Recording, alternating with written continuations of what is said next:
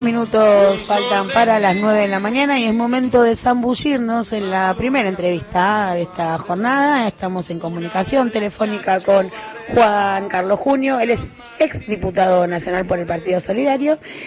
Buen día, Juan Carlos, ¿cómo estás? Acá Luciana Glesser, Sebastián Premisi, te saludamos. Hola, ¿qué tal Luciana, Sebastián? ¿Cómo les va? Gracias por llamar. No, muchas gracias a vos por tu tiempo con Alafuentes. Inevitable, ¿no? Arrancar por el hecho político quizás más repudiable de los últimos tiempos y es el atentado contra el diputado provincial Miguel Arias en el marco de una campaña que ya venía, ¿no? Avisorando una escalada en el nivel de violencia. ¿Lo lee así, Junio? Sí, sí, en realidad em, eh, antecedentes de violencia en los últimos años eh, ya tuvimos, ¿no es cierto? Eh, aquí fue asesinado un joven mapuche eh, y hubo una impunidad total y absoluta, por lo menos hasta aquí. Tampoco las impunidades son eternas, ¿no? Eso creo que es bueno tenerlo claro. o sea que hay antecedentes de, de, otras violencias. Ayer Máximo hizo un raconto, pero acá hay, un, hay una connotación eh, creo muy grave, ¿no? Primero porque estamos en campaña electoral. Eh, segundo porque hay un, tirador eh, y con voluntad de matar en medio de un acto político electoral, o sea, en medio en el momento democrático en el que la ciudadanía presta atención, se concentra porque tiene que definir su voto, es en sí mismo con todas sus imperfecciones el momento en el que el sistema convoca a la ciudadanía a tomar una decisión para elegir a sus representantes, no de derecha, lo de izquierda, los populares, lo que sea. Bueno, eh, por lo tanto, hay un marco, una connotación eh, muy, pero muy peligrosa eh, eh, en este acontecimiento. tiene que ver, yo creo, con que hay sectores que sienten, eh, que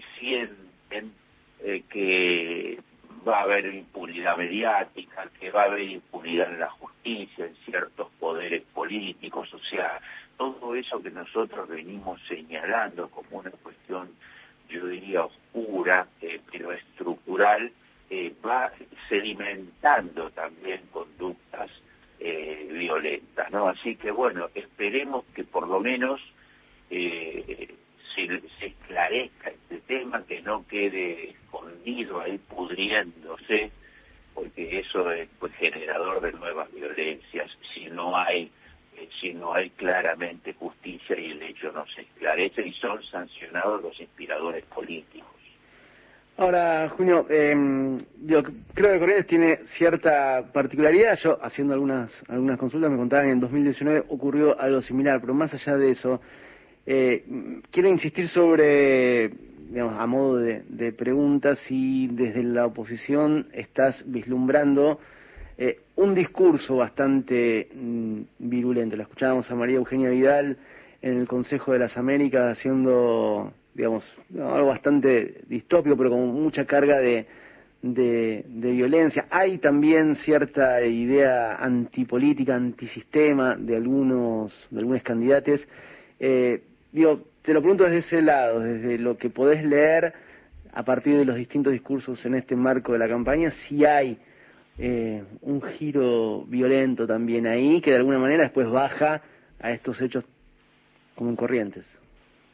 Y lo de Vidal eh, tiene un componente evidente como el que vos decís, eh, y pasó de ser Heidi de la sonrisa eh, bobalicona, como decía aquella canción de la rubia tarada, eh, todo eso eh, pasó a decir que te quieren pobre, burro y sometido, pobre, burro y sometido, en un tono.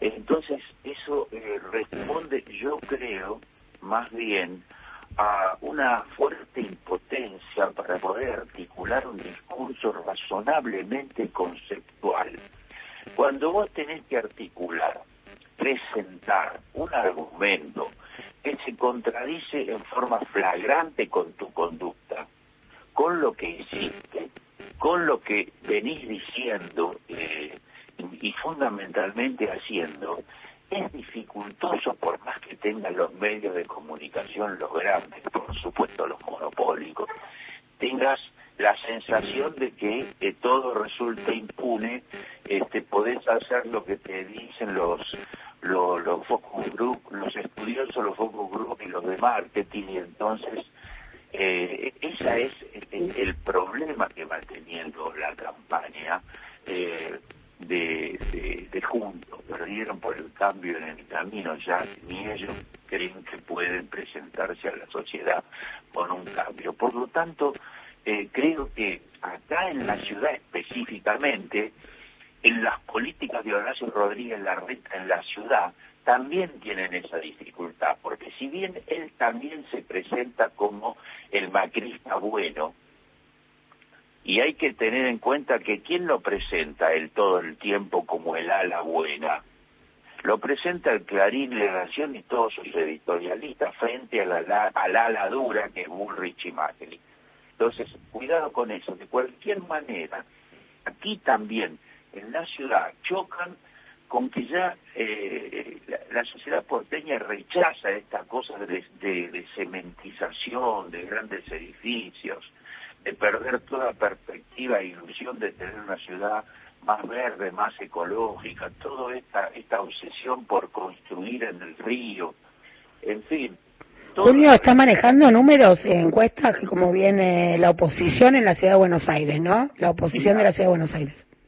Sí, yo eh, escucho encuestas, no, no me puedo negar a hacerlo. Eh, tengo una sensación de la lectura de todo eso, que tenemos nosotros un crecimiento, tenemos la, una perspectiva de hacer una buena elección. Mira, Luciana, nosotros no podemos negar, que la derecha porteña, eh, en el marco del crecimiento en su momento eh, de, la derecha en el orden nacional, pero acá ya venía de antes, ha logrado la, una instalación en una parte mayoritaria o muy importante de la sociedad porteña. Yo creo que en este momento también la ciudad sufre la crisis de la derrota del macrismo del 2019. Nosotros estamos en una fase de, en la que ellos vienen de una derrota y el frente de todos, unidos, estamos en una fase de triunfo, porque a veces si no, las portadas del Clarín, de la Nación, de la Nata y de todos esos dan la sensación de que eh, ellos están en un momento de éxito y de triunfo.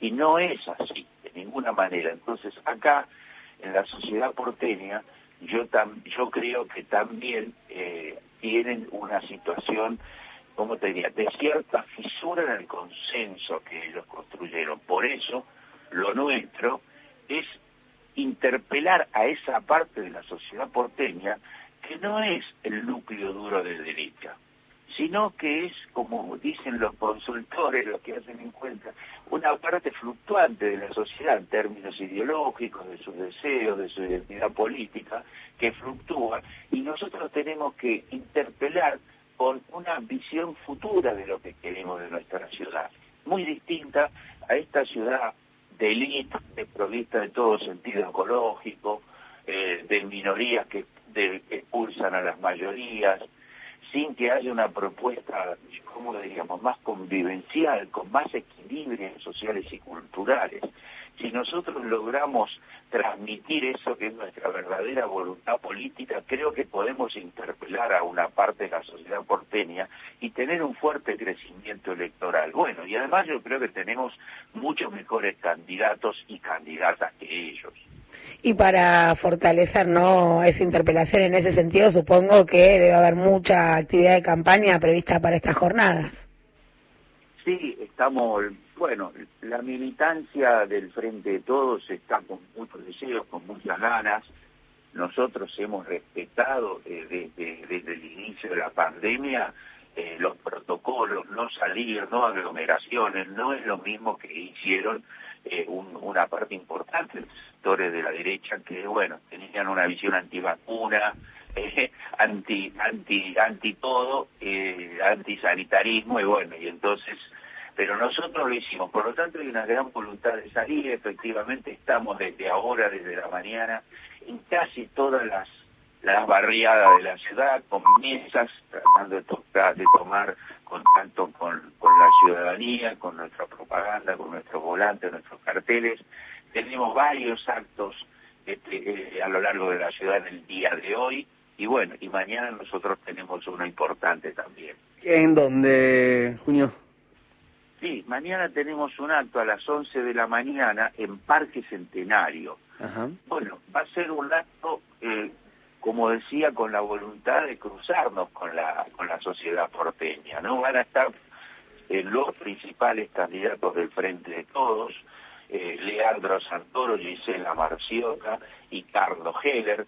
Es un acto que, nació del Partido Solidario, pero del Frente de Todos, que convocamos a todos y todas. Eh, también serán oradores nuestros dos primeros candidatos a, a concejal, Alejandro Amor y Victoria Montenegro, así que vamos a tener cinco oradores, va a haber unos centenares de sillas eh, con, con las distancias de, propias de la necesidad del protocolo, gente parada también va a haber seguramente porque la estamos convocando y también vamos a tener una cantidad importante de militantes para resguardar las distancias.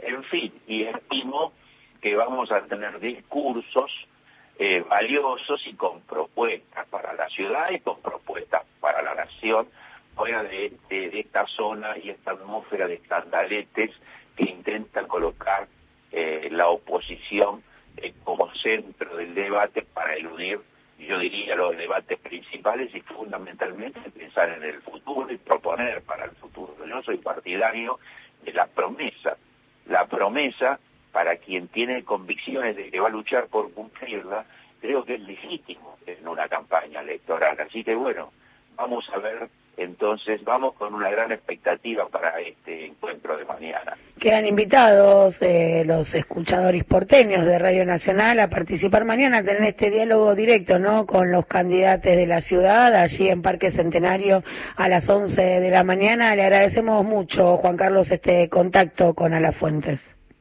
No, gracias, eh, Sebastián, gracias, Luciana, por la llamada. ¿eh?